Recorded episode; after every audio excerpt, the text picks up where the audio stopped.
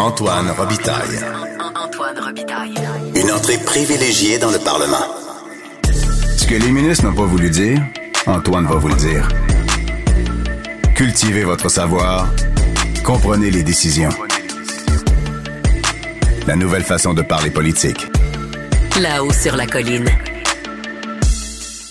Alors, depuis quelques semaines, on avait l'impression qu'un consensus se cristallisait sur la question de l'immigration. Le Canada et le Québec reçoivent trop d'immigrants pour les infrastructures actuelles, d'où les crises du logement notamment, les salles de classe, les services hospitaliers.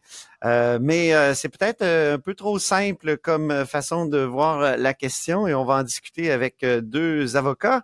dont un qui est membre de l'Assemblée nationale, qui est député de Saint-Henri-Sainte-Anne, c'est Guillaume Clich-Rivard et porte-parole. Bonjour. Bonjour. Porte-parole en matière d'immigration euh, à Québec solidaire. Et Maxime Lapointe, euh, qui est avocat, qui concentre sa pratique euh, en droit de l'immigration. Bonjour. Bonjour. Vous voulez vous faire de la politique, Monsieur Lapointe? Non, mais la commenter, ça, fait quand même mon plaisir, de commenter les politiques d'immigration, essayer d'améliorer la sélection et la rétention des immigrants au Québec, c'est ce qui me fait lever le matin. Alors, la première question que je vous poserai, je, m'adresserai à vous, euh, Monsieur Lapointe. Euh, je l'ai dit d'entrée de jeu, il y avait comme un consensus, on reçoit trop d'immigrants euh, pour les infrastructures. Est-ce que c'est votre impression? Bon, les immigrants temporaires au Québec, premièrement, il faut savoir que le Québec n'a pas compétence dans toutes les catégories. si on parle entre autres des travailleurs étrangers temporaires, il y a deux programmes principaux, le programme travailleurs étrangers temporaires et le programme Mobilité internationale qui, lui, est géré exclusivement par le, fédéral. Donc, s'il y a des gens au Québec qui trouvent qu'il y a trop d'immigrants temporaires, ben, c'est peut-être parce que le Québec n'a pas compétence pour aller tous les sélectionner et s'assurer de leur présence. Donc, il y a des milliers, des dizaines de milliers même de, de travailleurs étrangers qui sont sur le territoire sans l'accord euh, du Québec.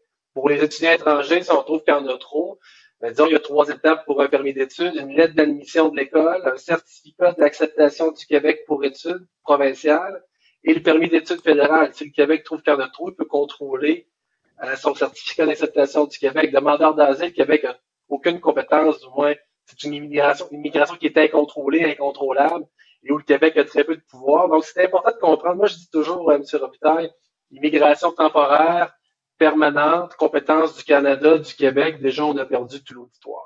Oui, c'est ça, exactement. Mais euh, je reviens à ma question simple. Est-ce qu'on est en reçoit trop euh, globalement de toutes ces catégories-là?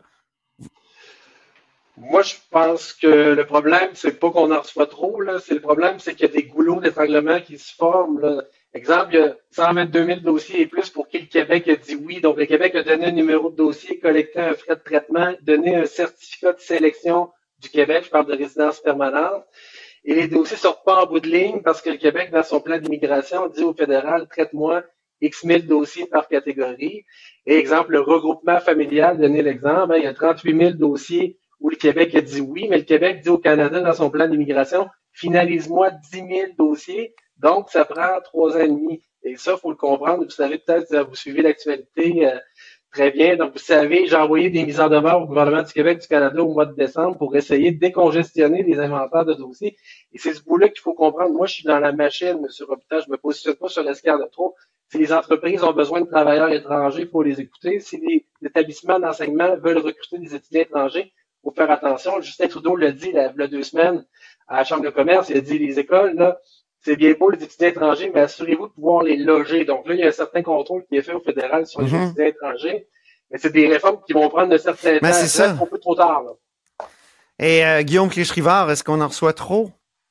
Ben écoutez, Québec solidaire le dit, puis ça fait quelques mois qu'on le dit, la capacité d'accueil, eu égard au temporaire, on l'a dépassé. Maintenant, euh, ça c'est dit, euh, qu'est-ce qu'on fait ensuite? Comment on règle la situation, puis comment on, se sort de, ce dossier-là, c'est la question qu'on met de l'avant. Puis nous, on met de l'avant un comité d'experts qui va nous aider à définir notre capacité d'accueil, parce que ça, c'est quelque chose qui existe. Combien de logements disponibles dans une région, combien de gens qu'on a besoin, par exemple, dans le réseau de la santé, euh, quelles ressources on a en francisation? Ça, la science est capable de nous informer de ça. Et à partir de là, on va avoir un chiffre qu'un comité d'experts, des économistes, des démographes euh, vont pouvoir nous répondre. Et à partir de là, on prendra des décisions politiques à savoir est-ce qu'on améliore notre capacité d'accueil, comment on investit pour la contrôler, comment on travaille. Mais avant d'avoir ce débat-là, euh, ayons la base scientifique chiffrée euh, pour qu'on puisse avancer sur des bases solides. Cet exercice-là, on ne l'a jamais fait pour les résidents temporaires. On a eu un débat sur les permanents. Il y a eu une planification pour les permanents. Et nous, on a demandé à la ministre Fréchette d'inclure les temporaires dans la planification précédente à l'automne. Ce fut un refus. Mais oui, pourquoi, pourquoi un refus, selon vous? Parce que ça semble ça serait euh, logique. Euh. On a entendu une soixantaine, voire 70 groupes, des experts de toutes catégories confondues, pour s'entendre entre 60, 65, 70 000. Mais on a tout à fait passé à côté de la question du grand débat des temporaires. Moi, il faut lui demander pourquoi elle refuse. Je salue mon collègue Monsef Déragi au Parti libéral qui a déposé un projet de loi pour modifier la loi sur l'immigration pour que l'immigration temporaire fasse partie de la planification. Ben Le gouvernement n'a jamais appelé ce projet de loi-là et euh, c'est fin de non-recevoir, puis on nous dit non là, quand, quand il y a des propositions à cet effet-là. Donc, le gouvernement Legault peut pas d'un côté euh, dire que c'est que la faute du fédéral sans prendre ses responsabilités, puis d'un autre refuser qu'on débatte, puis qu'on s'établisse, puis qu'on ait un comité, puis qu'on ait une expertise sur la capacité d'accueil temporaire. Pour moi, il euh, on parle des deux côtés de la bouche. Là. Mais avant qu'on fasse la, grande étude sur pour déterminer exactement notre capacité d'accueil par région, euh, il y a quand même des, scientifiques, pas des scientifiques, des économistes, euh, par exemple euh, de la Banque nationale, Stéphane Marion, et, il y avait un, autre signataire là, qui ont qui ont dit qu'on le Canada, en recevant trop d'immigrants, vivait le piège démographique. Euh, c'est-à-dire que ça avait, y avait beaucoup de pression sur nos infrastructures. Vous, Monsieur Clich-Rivard, vous trouvez que est-ce que c'est un, une étude xénophobe? Non, moi, j'appelle pas d'étiquette à personne. Je pense que personne n'est xénophobe dans ce débat-là. Puis, euh, je, je, je sais pas de la façon que j'ai l'intention de faire la politique. Je pense que, écoutez, il y a des économistes qui font des propositions, qui nous partagent des études, mais là, on a vu aussi que le mouvement des jardins a fait son étude euh, pour lequel les conclusions n'étaient pas tout à fait similaires à celles de la Banque euh, national. Donc, il euh, y, a des débats à avoir. Évidemment, les économistes ne s'entendent pas sur toutes les questions. On s'y connaît, puis ça, c'est au-delà de l'immigration. Euh, hmm. Par contre, on peut avoir un consensus scientifique, je pense, qui pourrait nous établir des bases certaines et sereines. Ce que je veux dire, par contre, c'est que les chiffres du fédéral sont très, très loin de ce qu'on vise au Québec et de ce qu'on est en train de vivre au Québec. Hmm. Par exemple, par rapport aux permanents, les 500 000 nouveaux résidents permanents annuels, si on faisait le prorata pour le Québec, ça voudrait dire 110 000 permanents annuellement au Québec. Il y a personne, aucun parti confondu là, qui dit 110 000 permanents au Québec. Personne. Tout le monde est dans une fourchette autour de 60-80 000, sauf le Parti québécois qui est à 35 voire 30 000. Mais le problème de ça, c'est que il y a des délais excessivement énormes qui vont se créer pour des gens à qui on a dit oui, pour des familles, notamment pour des époux et des épouses de Québécois et de Québécoises, qui se font dire très bien là, mais tu viendras rejoindre ton époux dans 5 ans, dans 6 ans, pour moi, les Québécois et les Québécoises n'accepteront pas ça, ne devraient pas accepter ça quand on fait la décision personnelle de, de se marier, quand on a des enfants qu'on veut faire venir de l'extérieur, ça n'a pas de sens de leur dire oui, très bien, mais ta fille viendra ou ta, ta conjointe viendra dans 5-6 ans. C'est pas ça le Québec. Le Québec hmm. est accueillant, est ouvert, puis la famille est au cœur des valeurs du Québec. Maxime la pointe là-dessus? Ben moi, vous savez, euh, premièrement, j'ai témoigné dans les consultations publiques au mois de septembre. J'ai présenté un mémoire. J'ai écrit un livre sur l'immigration qui s'appelle Pour une immigration plus transparente, qui fait un peu la chronique d'actualité depuis 2018. Hein. Les élections de 2018, les positions des partis, la CAQ est élue, on se fait élire en promettant de baisser l'immigration de 20% Comment on s'y prend? On coupe à la sortie, on détruit 18 000 dossiers, on fait des réformes dans le programme Expérience québécoise. Là, on avance dans le récit, la COVID, une mesure fédérale. Bon. Et dans mon livre, il y a 12 recommandations. Là, ce, que je, je comprends mal dans le débat actuellement à l'immigration, c'est qu'on est sur des positions arrêtées. je pense qu'il faut arriver à trouver des consensus, disons, généraux. Et j'en ai quelques-uns pour vous, là, si vous me permettez, je vais vous faire euh, la lecture. Le premier, c'est vidons les inventaires. Donc, on a des dossiers, comme je disais tout à l'heure, où le Québec a collecté des frais de traitement, a donné un numéro de dossier, a donné un numéro euh, et une réponse de, certificat de sélection du Québec. Donc, le Québec a dit oui, et les dossiers sortent pas au fédéral. Il y a environ 122 000 dossiers et des poussières. Donc, est-ce qu'on peut vider les dossiers pour lesquels on a dit oui avant de se pencher sur un chiffre de 35 000 à 80 000? On a déjà dit oui dans une très grande proportion de ces dossiers-là. Donc, vidons ce qu'on a avant de prendre, parce que sinon, on va répéter l'erreur de la CAQ en 2018. Si on coupe mhm. l'immigration à 35 000 à la sortie, puis il y a 122 000 dossiers dans la machine, ça va prendre plus longtemps. Donc, vidons les inventaires. C'est fort que tous les partis politiques à l'unisson on vide les inventaires avant de se positionner sur un seuil. Deuxièmement, si on trouve que le Québec n'a pas assez de pouvoir en matière d'immigration, comme on parlait pour les travailleurs étrangers temporaires pour lesquels il y a une certaine partie où le Québec n'a aucun contrôle, ben, il faut rouvrir l'accord Canada-Québec. Donc, il faut que les quatre parties d'opposition disent à François Legault, l'article 33 de l'accord Canada-Québec permet de le rouvrir dans un délai de six mois.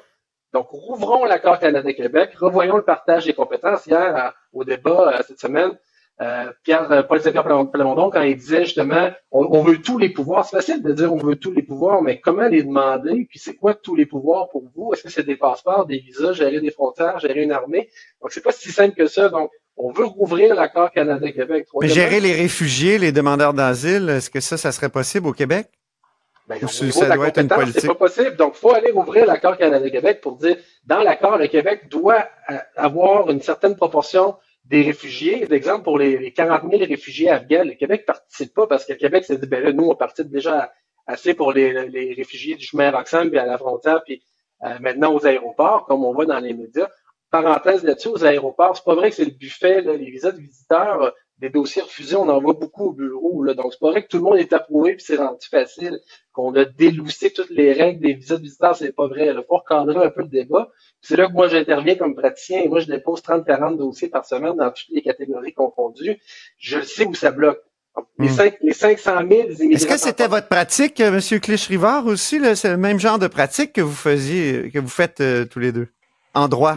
Maître Lapointe et moi, on, on, fait tous les deux du droit de l'immigration, mais dans deux volets un petit peu distincts. Maître Lapointe fait surtout du droit économique, euh, des permis de travail, euh, des permis d'études, euh, évidemment d'autres dossiers, mais moi, je me spécialisais davantage en, en réunification familiale, en refuge, en dossier humanitaire, en dossier un petit peu plus de litiges qui se rendent devant les tribunaux supérieurs en contestation.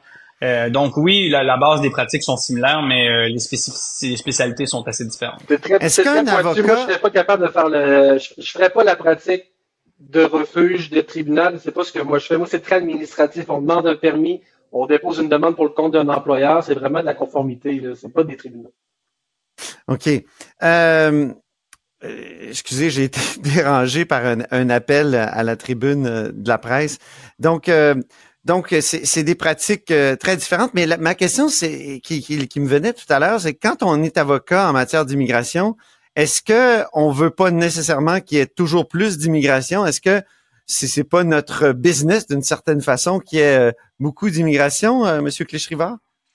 Ben, très franchement, avec les équipes qu'on a, on passe plus de temps à refuser des dossiers qu'en accepter. Je vais être très clair là-dessus. Euh, avec le nombre d'avocats qu'on est au Québec, euh, même au Canada, probablement, on fournit pas la demande. Donc, euh, moi, je, je vous dirais, pour avoir une réduction d'immigration, puis ça affecterait pas grand-chose, pour être très honnête. au, point de vue de, de, la pratique que je mène, je pense que mettre la pointe, c'est un peu la même chose. Donc, de toute façon, faut, faut séparer les deux, l'homme politique et l'avocat en immigration. je veux dire, moi, j'ai un mandat là, élu par le oui. du Québec, par les gens de Saint-Henri-Sainte-Anne. Moi, mon mhm. travail, c'est de représenter mes citoyens, mes citoyennes de Saint-Anne. Bien évidemment, je suis porte-parole en matière d'immigration, mais au-delà de tout ça, moi, j'ai euh, à traiter ou à, à, prendre en compte la crise du logement de mes citoyens, mes citoyennes, la crise des services publics. Euh, moi, je veux visiter mes écoles, moi, je vois ce qui se passe. Bref, mon, mon, mon travail, mon analyse dépasse de loin le simple cadre de l'immigration. ça, c'est important que je le rappelle pour mes citoyens et citoyennes. Mais auriez-vous une pratique, euh, ouais, auriez-vous une pratique similaire maintenant que vous avez eu de l'expérience de député? Bon, elle est, elle est pas très ancienne, mais est-ce que ça a déjà changé votre point de vue sur euh, sur l'immigration? Ben, c'est deux dossiers qui sont complètement séparés. Quand, quand, on fait quand on fait du travail de député, quand on, on a un mandat public, quand on défend nos citoyens et citoyennes, c'est ça notre travail. Quand on est avocat en droit de l'immigration, on représente notre client puis on défend notre client, c'est ça notre travail. Donc, pour moi, le, mandat, puis celui qui me confère le mandat, c'est les citoyens de citoyennes de Saint-Anne qui m'ont confié le mandat de les représenter. Puis quand je fais mon travail d'avocat, ce sont mes, mes clients, les demandeurs d'asile ou autres qui, que je représente qui m'ont donné un mandat. Donc, pour moi, la question est complètement différente, puis elle est séparée. Puis c'est important de tracer cette ligne-là. Euh, je, reviens sur le mot xénophobe parce que j'ai lu votre euh, votre publication Facebook. Euh, j'ai lu aussi votre collègue Haroun Bouazi on a quand même l'impression que vous trouvez que le Parti québécois est, xénophobe parce que il, Boisy, il dit carrément là que pour des raisons électoralistes, le PQ dit que les immigrants et immigrantes, les minorités sont le problème. Euh, vous dites, il faut les, les, les, politiciens tournent les coins ronds, tout ça. Est-ce que c'est pourquoi vous le dites pas clairement dans le fond Vous les trouvez xénophobes? Absolument pas. Puis non? je veux dire, non, non, pas du tout. Puis j'entrerai jamais là-dedans. Puis moi, c'est jamais les mots que je vais accoler à personne. Puis je vous l'ai dit tantôt, puis je vous l'aurais dit. Euh, il est pas du tout pour moi question de traiter des noms. Puis regarde, on va le dire très franchement, ils ne sont pas xénophobes. Point à la ligne. Euh, Moi, j'ai pas d'autre chose à dire. J'ai pas de note de bas de page. On peut débattre de manière sereine. Moi, je pense que leurs politiques qui sont mises de l'avant sont inexactes et irresponsables, mais ils ne sont pas xénophobes. Point à la ligne. Et ça, j'ai aucun enjeu à le dire. Puis moi, je fais pas de politique pour traiter des noms. Ça fonctionne pas comme ça. Puis je trouve que c'est pas une bonne façon pour les Québécois et Québécoises. OK. Vous, Monsieur Lapointe, votre impression, est-ce qu'il y a de la xénophobie dans le, dans le débat? Moi, j'en vois, j'en vois pas. C'est sûr qu'on est beaucoup sur des politiques euh, plus identitaires. au niveau du Parti québécois, je trouve qu'on peut-être on n'a pas un discours très pro-entreprise. Si les entreprises nous disent qu'il y a une pénurie de main-d'œuvre, il faut quand même les écouter. Il y a des programmes euh, pour ça. Donc, dans le débat euh, cette semaine, je trouvais que c'était quand même intéressant d'écouter Marc Tanguay, qu'on voit pas beaucoup, pas beaucoup de temps de parole, hein, évidemment, Parti libéral, mais je trouvais que parlait de pénurie Ils ont beaucoup de, temps de parole, au contraire. Hey, ils posent toutes les, ils, pèsent même pas 15 dans, dans, dans, l'électorat, puis ils posent toutes les questions. Voyons donc, ils ont beaucoup de temps de parole. Non, mais quand on regarde comme euh, un, tribun, un citoyen normal sur les réseaux sociaux, dans les médias, on voit pas beaucoup. Moi, ça, honnêtement, ah, ok, ouais, ça percole pas peut-être. pas beaucoup de phrases, mais quand j'écoutais, ils parlaient, exemple, de, de, de pénurie de main d'œuvre, d'entreprise, euh, de, de, demander des visas pour les Mexicains. Euh, je, je trouve que le, le, le niveau était quand même intéressant. Ouais, mais là, les entreprises, là, je, je sais, moi, par exemple, je connais des gens qui sont dans le domaine du fast-food. Ils me disent, ben, écoute, moi, j'ai besoin de monde, là. Euh, donc, euh, ils ont fait venir des travailleurs euh, temporaires étrangers, d'ailleurs, qui ne parlent qu'anglais, mais ils sont à Québec, ils vont apprendre le, français sans doute progressivement. Mais si, on comble toujours les, les pénuries de main d'œuvre comme ça, on, on, réalise pas qu'il y a comme un, coût social, c'est-à-dire sur sur les écoles, sur euh, euh, évidemment sur les hôpitaux, donc euh, sur le logement.